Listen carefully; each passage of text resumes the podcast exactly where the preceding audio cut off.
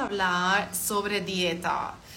Alimentación, dieta, esa palabra ni siquiera me gusta tanto porque si has, si has estado por aquí un rato, sabes que no me gustan mucho las alimentaciones muy fijas, las alimentaciones muy restrictivas para la salud mental. No doy ni siquiera pautas fijas en mis consultorías, tan así es, porque sé lo dañino que es, em, lo dañino que son las restricciones alimentarias para la salud mental, especialmente si ya sufres de un diagnóstico digestivo, si ya tu salud se siente mal, porque eso ya en sí afecta a tu salud mental. Entonces, hay muchas veces, me comentan las personas que ven a nutricionistas, y después se sienten aún peor. Literalmente eh, a todo el mundo, o no a todo el mundo, pero a muchas personas que me ven en las consultorías me dicen que les ha dado depresión literalmente por la dieta que tuvieron que llevar. Entonces, hoy queremos hablar sobre eso, sobre cómo, claro que sí, el live se llama cómo mantener una dieta saludable o tips para mantener mejor una dieta saludable, pero ya vas a ver directamente que esto se trata mucho más de salud mental. Porque si tú no estás bien, si odias la dieta que llevas, si no te hace nada feliz, si no sientes ningún efecto de esa dieta, claro que se te va a hacer mucho más difícil mantenerlo, porque ahí muchos entran en un círculo de frustración y dejan su dieta porque sienten que fallan, no logran mantenerla y ahí la dejan por completo. Entonces quiero aclarar directamente que la palabra dieta en sí yo no la promuevo realmente, me gusta más un equilibrio. Entonces los pacientes que me vienen a ver en la consultoría, desde el comienzo yo trato de no asustarlos con pautas fijas, con cosas muy restrictivas porque sé lo afectados que ya se encuentran a nivel mental cuando me vienen a ver a la consultoría. Y aunque Muchos desean tener una pauta fija, o sea, doy como una orientación y si uno quiere tener una pauta, entonces puedes llevarla directamente como pauta porque son como ideas para las diferentes comidas. Ideas, esa es justamente la palabra. porque como, eh, como ejemplo, como lo lleve yo en todo este tiempo, en todo mi camino de sanación, si estamos hablando específicamente de salud, en ningún momento estuve llevando una dieta súper estricta en la que me restringí por completo, realmente no de calorías, porque por suerte en sí soy, no sé, soy delgada, nunca fue mi tema las calorías, siempre para mí fue el contrario, subí de peso. Pero em, sé lo dañino que eso es para muchísimas personas. Entonces, si eso después se junta con obligaciones que uno tiene para la salud, se puede hacer una cosa demasiado frustrante. Entonces, lo primero que tienes que ver es qué alimentación necesitas realmente. No pruebas cosas que, o sea, puedes probar cosas, puedes probar de absolutamente todo. Eso también digo a todos mis pacientes siempre, prueba lo que a ti te llama la atención pero nunca con un mindset demasiado frustrado o restrictivo. Pero que eso es lo que siempre veo después en las personas que se empiezan a frustrar cuando no logran mantener su dieta. Y la verdad es que tenemos que recordar que todos somos humanos, ¿cierto? Tenemos que recordar eso. Y que muy, muy, muy, muy pocos van a lograr empezar una dieta y mantenerla por completo y al 100%. Tenemos que tener eso súper claro. No tenemos que vivir como en esa utopía y con ese perfeccionismo que literalmente nos puede enfermar con la creencia que tenemos que hacer siempre todo al 100% bien. Entonces, esas creencias, cuando trabajo con los pacientes en los programas grupales, como ahora terminó Intestino 2.0, ahí ese fue el tema más grande, el de la culpa, de la frustración, mm, como del enojo hacia uno mismo cuando uno no logra mantener la dieta. Entonces no se trata de una cosa de mantener la dieta, sino que optimizarla lo más que puedas. Eso también siempre digo a cada uno que tú debes mantener tu estilo de alimentación según lo que es posible para ti. no nos queremos salir de nuestros límites porque recordamos que si a ti te frustra tanto mantener algunos cambios, o sea, algunas cosas son hábitos y disciplinas, pero si va más allá, si es demasiado y odias la alimentación que llevas, entonces ¿cómo la vas a poder mantener? Porque literalmente eso también te enferma. No olvidamos que el estrés mental inmediatamente se te puede reflejar también en la digestión, si sufres de la digestión, que probablemente es tu caso, si hasta aquí. Entonces tal vez ya te diste cuenta, pero el estrés también literalmente te puede estar enfermando, te puede estar produciendo síntomas. Así que no nos queremos meter ahí más estrés por la dieta. Sería como lo más paradójico que hay. Así que, primero de todo, importa lo que haces la mayoría del tiempo. También al proceso de sanar. Y por eso también he compartido bastantes veces historias de personas que sanaron mientras andaban de vacaciones, mientras andaban haciendo de básicamente todo, o sea, comiendo de básicamente todo, porque no importa solamente lo que comemos, importa también nuestra actitud al momento de comer, nuestra salud mental en general, aparte de la alimentación.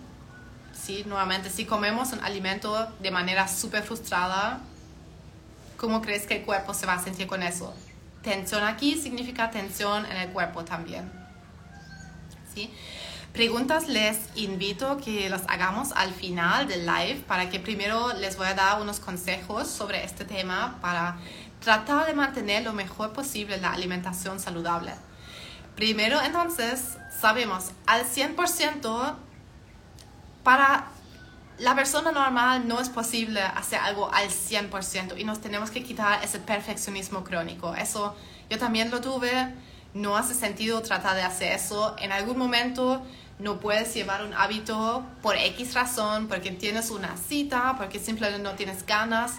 Entonces, si ahí dejas de hacer tu hábito, vas a entrar a la frustración y lo vas a dejar de hacer por completo. Entonces, si ya enfrentamos nuestro estilo de vida y la alimentación con otra actitud, más con hablando de disfrutar, sabiendo los nutrientes que nos vamos a introducir. Entonces ni siquiera tenemos que verlo tan así de que, ah, no logré ahora hacer mi dieta durante tres días. Soy un fracaso, fallé, no lo puedo hacer. Pero no es así, esas son historias que nos contamos, ¿cierto? Porque no tenemos que hacer esas cosas al 100%. Tampoco para sanar, no tienes que comer al 100%, al 1000% bien, no tienes que hacer eso. Porque importa lo que haces la mayoría del tiempo, importa la actitud con la que lo haces.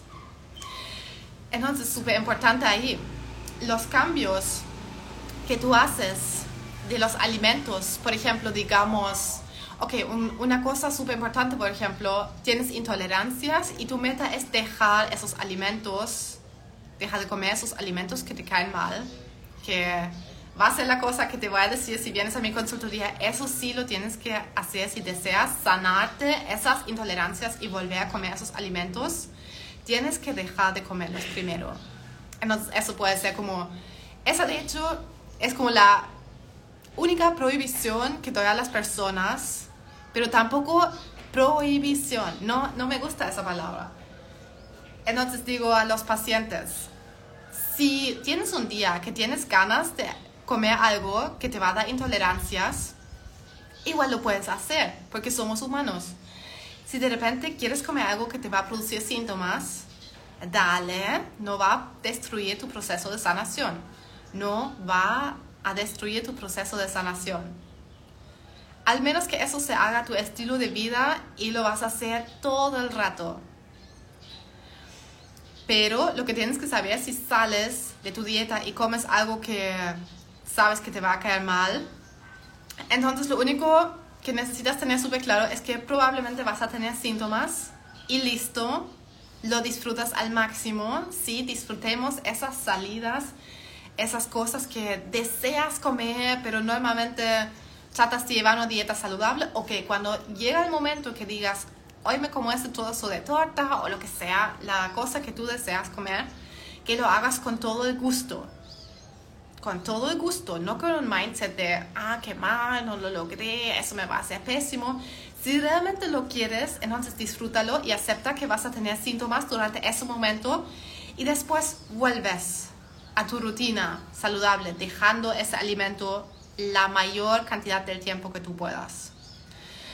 Entonces, este mindset es súper importante. Queremos hacer este proceso para que también lo disfrutes, para que sea posible mantenerlo a largo plazo. Y para que eso sea posible, es más simple hacerlo con un mindset comprensivo hacia ti mismo, también permitiéndote de repente salir de esa dieta, porque también vivimos para disfrutar la vida, ¿cierto? Pero es cierto, en el proceso de sanación necesitamos más dedicación. Entonces, otro punto de motivación puede ser que ese proceso no se debe demorar demasiado tiempo. Si haces bien, tu proceso de sanación se demora unos 3 a 4 meses, que es el tiempo que se demora el intestino para regenerarse una vez por completo, ¿cierto? La mucosa intestinal.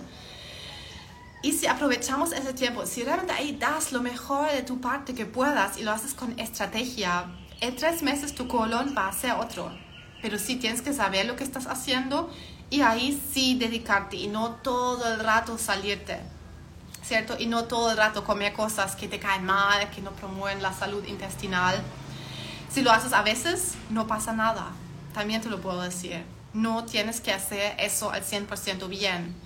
Entonces nos podemos quitar un poco esa autopresión, ese pensamiento de que todo tiene que ser perfecto. No lo tiene que ser. Lo mejor, lo más importante es que lo hagas y que también lo hagas conscientemente, sabiendo, por ejemplo, em, cuando comes alimentos sanos, que tú sepas que te van a sanar, que te lo visualizas también, que tengas súper claro cuando estés tomando ese agua con limón, ese plato con alimentos sanos, que te estés visualizando lo nutritivo que va a ser ese alimento, lo bien que te vas a sentir después de comer ese alimento. Entonces se trata de entrar en un círculo virtuoso, de sentir también, de observar cómo te hacen sentir esos alimentos, cómo te sientes con esos cambios. Te hacen sentir más liviano, con energía. Y después eso se hace como algo natural porque vas a sentir que te estás mejorando con todo lo que estás haciendo y más fácil va a ser mantenerlo. Por ejemplo, en mi caso, eh, ya sabes que como de todo, como también ultraprocesados, como chatarra, pero si exagero con eso, no es que yo conscientemente lo tenga que pensar, sino que mi cuerpo me avisa con fatiga, con cansancio, me voy a sentir, me voy a sentir pesada. Y así el cuerpo avisa cuando no vas bien. Y esas son como las cosas que tienes que escuchar, porque si te quieres sentir bien, entonces vuelves a lo que es nutritivo, lo que es sano, así lo llevo yo por lo menos. Por eso no, por eso mientras como chatarra y ultraprocesados, no me alimento al 100% de eso porque me doy cuenta que no me sienta bien. Así que eso, la conexión con el cuerpo. Y también Em, algo que puedes hacer, si quieres hacer cambios, por ejemplo, que no comiences con las cosas que más difícil te parezcan, sino que, que comiences con cosas pequeñas, que incluyas pequeños hábitos saludables. Por ejemplo, comienzas a agregar, en vez de cambiar por completo todas tus comidas, agregas cosas o quitas cosas. Así también lo llevo con los pacientes en las consultorías no es que todo se tiene que cambiar de un día a otro, sino que lo que ya tienes está bien. Lo que ya tienes lo puedes optimizar. Puedes agregar vegetales, frutas, semillas para que sea más nutritivo. Puedes agregar suplementos, puedes agregar por ahí el agua con limón, puedes buscar reemplazos para lo que te guste, pero lo que tal vez no es perfectamente sano. Entonces así de a poco puedes optimizar tu alimentación y no se trata de hacerlo todo perfecto y un cambio completo de una vez. ¿Cierto? Son esas pequeñas cosas. Y lo que también encuentro súper importante es si no es fácil y si no es rico lo que comes, si no es delicioso, si no te gusta, no lo vas a poder mantener. Por ejemplo, también, en mi caso, no sé, de repente, tal vez no parezca así, pero yo tampoco soy la persona más creativa en la cocina, no, me gusta mucho cocinar, honestamente. Y cuando cocino, tiene que ser fácil, tiene que ser delicioso y tiene que ser rápido.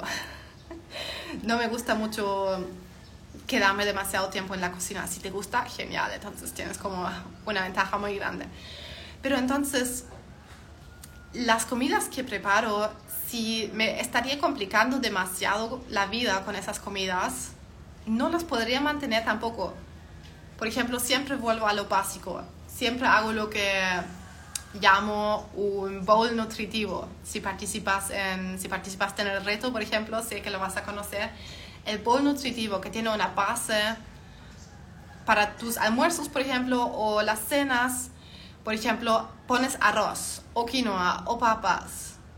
Te buscas una base. A eso agregas una proteína, por ejemplo, legumbres, tofu, pollo, pescado, lo que sea, lo que escojas, ¿cierto? Depende de tus gustos, de tus tolerancias. Y a eso agregamos vegetales, agregamos semillas, agregamos, por ejemplo, aceite de oliva. Y así ni siquiera pienso como tan complicadamente qué voy a cocinar hoy, sino que veo qué tengo en casa, de qué tengo ganas de cocinar, o sea, qué tengo ganas de comer, ¿cierto? ¿Y qué podría agregar a esa comida para que sea aún más sano? Por ejemplo, quiero comer arroz. Ok, ¿qué puedo agregar a ese arroz que sea aún más sano? Agrego ese vegetal, eso y eso, agrego tofu, tengo ganas de comer tofu. Conectarse con las ganas. Conectarse con tus gustos, lo que tú encuentras delicioso. Ayer tuve una paciente que me dijo que su nutriólogo le dijo comer avena para el desayuno, pero ella odia la avena. Siente que la tolera bien, que es súper bueno, pero odia la avena. Entonces, ¿cuánto tiempo va a poder mantener algo que odia? Por ejemplo, yo también como avena porque la, porque la amo, ¿cierto? Si la odiaría, no la podría mantener comer. Tienes que tener eso súper claro. Primero, tus tolerancias Tienes que tener claro qué toleras y qué no. ¿Qué es lo que te gusta? No tienes que comer algo que no te guste. Y qué entonces es lo que es nutritivo y va a sanar tu intestino o fortalecer tu intestino, que promueve la salud. Son esos tres pasos. Según eso te buscas los alimentos y a partir de eso te puedes crear tus comidas. ¿sí? Todo lo que te cae bien lo puedes mezclar. Hola Gaby, en un rato tenemos sesión. Qué bueno que estés por aquí. ¿Ya? Entonces, se trata de hacer este proceso de una manera más amoroso en vez de tratar de querer hacer todo bien. Porque normalmente es casi imposible querer hacerlo todo bien. Y realmente peor cuando tratamos de hacer una tremenda ciencia de la alimentación y ahí buscar cómo combinar las proteínas con los carbohidratos. Puedes hacer eso si te encanta, si te llama la atención, si te, si te interesa mucho el tema y te apasiona. Como para mí antes fue el caso. Hoy ni pienso en esas cosas. Simplemente mezclar es mucho más importante, la variedad. Entonces, espero que esto les esté haciendo sentido de que la alimentación saludable se basa primero en lo que se sienta bien para ti. Come algo que rechazas, lo que odias, lo que te frustra. Por un lado no lo vas a poder mantener a largo plazo y por otro lado que también te puede hacer algo que te irrita tanto comerlo. Recordamos que con eso tu digestión también se va a irritar. Sí, es como más este enfoque integral. No sé si em, les haya hecho sentido eso. Ah, qué bueno. Qué bueno. Yo estoy súper restrictiva con la alimentación, dice Tamara. Es porque lo veo siempre con los pacientes, lo veo siempre. Y mientras eso es válido porque simplemente lo hemos aprendido, porque queremos hacerlo todo bien y tenemos miedo de dolores, tenemos miedo de síntomas, em, de a poco nos podemos liberar de eso comprendiendo qué toleramos, qué no, que realmente se sienta bien para ti. Y te puedo decir, comiendo de manera muy restrictiva, tu intestino no se puede sanar, porque necesitamos para sanar nutrientes, variedad de todo tipo de nutrientes. ¿Sí? Tomar un batido de espinaca y zanahoria en la noche se puede. Todo se puede. ¿Te hace sentir bien? Esa es la pregunta súper importante. Porque sano y nutritivo lo es. Absolutamente. Pero ¿te gusta? ¿Te, te encanta, te encanta tomar ese batido? Em, y te cae bien. Esa es la pregunta más importante. ¿Te cae bien también? Cualquier cosa que te caiga mal no es para ti. Y mientras, por ejemplo, no me gusta decir prohibiciones a los pacientes, lo que sí sería una contraindicación es cuando algo te caiga mal. Y si sientes que todo te cae mal, te puedo decir que nunca es todo. Siempre son cosas específicas. Me ha servido tomar té en las tardes para soltar gases debo hacerlo todos los días. Nuevamente, tu mindset, no debes nada. Tú puedes hacerlo todos los días si te hace sentir bien. Si lo haces pero no sientes ningún efecto, no lo necesitas hacer. Sin embargo, si lo haces y te hace sentir genial, te ayuda un montón, claro que hazlo lo más que puedas para observar con qué cantidad sientas más efectos. Es como una prueba, ¿qué necesita tu cuerpo? ¿Qué necesitas tú? ¿Debes hacerlo? No. No hay obligación. Sí, a veces si sientes que no toleras casi nada, como lo dice Diana, muchas veces también influye el estrés, la tensión emocional, eso también, siempre hay que trabajar eso en conjunto. Es muy importante eso. Súper.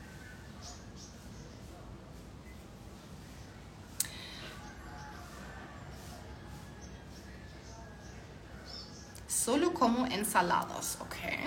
Eso es, no es muy común con personas que sufren de la digestión porque típicamente se prohíben la fibra. Y no vas al baño, eso también es extraño. Ahí yo tendría que ver tu caso como más profundamente, analizar primero para saber, porque la fibra típicamente te va a ayudar a ir al baño. Batidos o jugos de verduras pueden ser ambos. La mejor cosa que puedes hacer es variar. Siempre variar. No solo quedarte con siempre una cosa, sino que un día batido, ahí tienes la fibra. Otro día puede ser jugo, ahí tienes la concentración de todos los nutrientes, pero también tienes en el batido. Así que si tienes que decidir, prefiere el batido, pero pueden ser ambos. Ah, pero eso me pasa también Ay, solo me complica el desorden que provocan las vacaciones. Siento que debo partir de cero nuevamente. Sí, de repente uno tiene que partir de cero o te haces como el plan también dentro de las vacaciones, como qué podrías hacer para mantenerte más ordenado también ahí. Pero si eso no es posible, entonces te ordenas nuevamente, ¿cierto? Mantenerlo al 100% simplemente no es posible. Y es rico de, de repente tener ese nuevo comienzo, decir, ah, ya, ahora vuelvo a mi alimentación y empiezas como a estructurarte de nuevo.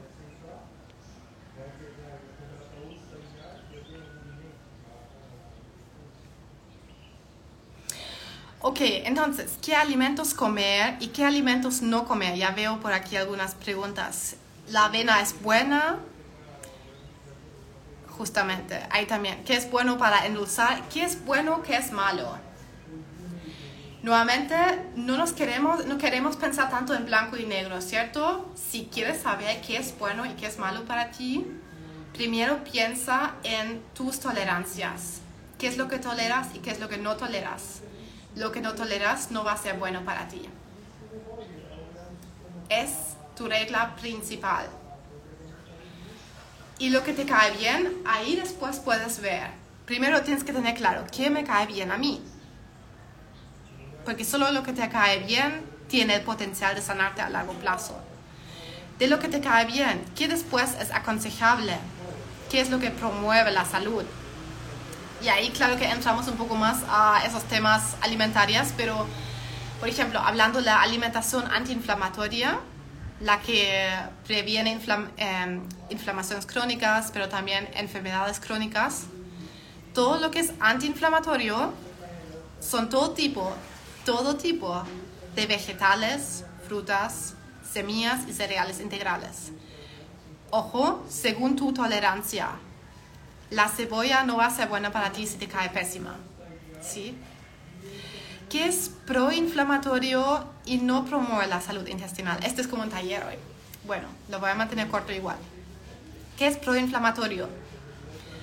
Todo lo que irrita a la pared intestinal, es decir, todo lo procesado, alimentos ultraprocesados, azúcar blanca, harina blanca.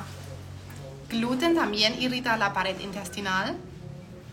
Alimentos fritos también irritan al intestino y los lácteos ojo, no te los tienes que prohibir al 100%. Si te encuentras muy mal y necesitas sanarte y estás como en una situación muy desesperada, por ejemplo, en Intestino 2.0, cuando trabajo con los pacientes durante tres meses en el programa grupal, recomiendo igual que evitan lo más que puedan esos alimentos. Si es posible, al 100%. Si no es posible, no tiene que ser al 100%. Pero lo más que cada uno pueda según sus límites, según su salud mental. Queremos promover, lo que es antiinflamatorio. Y lo que es proinflamatorio trata de bajar esos alimentos lo más que cada uno pueda para que el intestino se pueda sanar, fortalecer para que cada uno pueda volver a tolerar todos los alimentos. ¿Ok?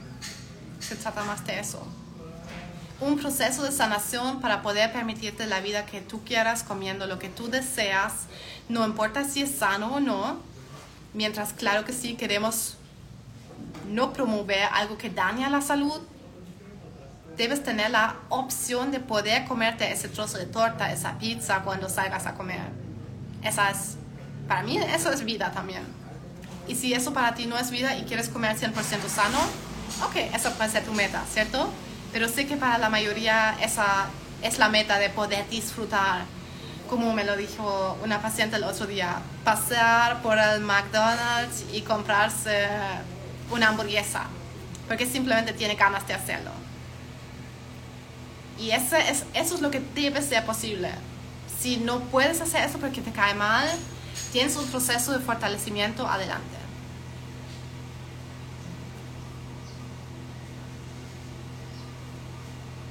Sí. Ok, última pregunta que voy a responder. La sopa, la sopa de zanahoria, la sopa de zanahoria puede provocar hinchazón.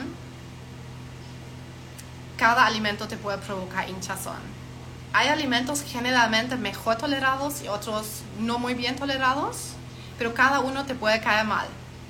Pero no te va a caer mal como sin, sin sentido, sino que te vas a dar cuenta porque tu cuerpo te indica. Y ahí cada vez que vas a comer ese alimento te cae mal. Si de repente te cae bien, de repente mal, es por estrés. Pero yo creo que ahí estoy dando demasiada información. Eso, de repente, si vienes a la consultoría vas a entender más ese proceso o si buscas un poco más por ahí en mi blog, en los podcasts hablo sobre eso también. ¿Cierto? Cada alimento te puede caer mal y te debes alimentar según tus tolerancias. Sí, ahora voy a dejar guardado este vivo, ¿ok? Así que espero que igual les sirvió, les sirvieron estos consejos y recuerden que todo siempre es según tu salud mental, según lo que es posible para ti. No tanto, no siempre todo tiene que ser desde la obligación, desde la frustración, desde lo tengo que, debo que. Así uno se enferma más y de la mente y después tu mente te hace correr al baño oh no, y te produce síntomas digestivos, no queremos eso. Es todo un conjunto, ¿ok? Y sanar la mente también tiene una componente igual de grande que la alimentación, así que no olvidemos eso siempre con compasión, no con culpa, no con autocastigo. con amor. ¿A Así que con eso les voy a dejar y voy a dejar guardado ahora este live. Un abrazo.